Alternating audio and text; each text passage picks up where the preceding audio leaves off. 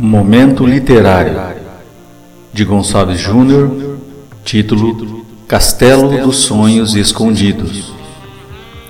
O caminho é de sombras e velas, a que percorro o destino do mundo, e recai sobre as pernas e me acho nelas um cansaço dormente e profundo.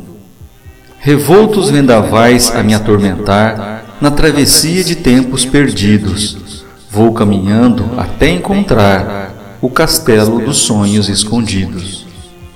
Ao longe avistei o sublime, como eras em meu pensamento, e corri, corri em terra firme, a arrastar as pegadas que ficavam no tempo.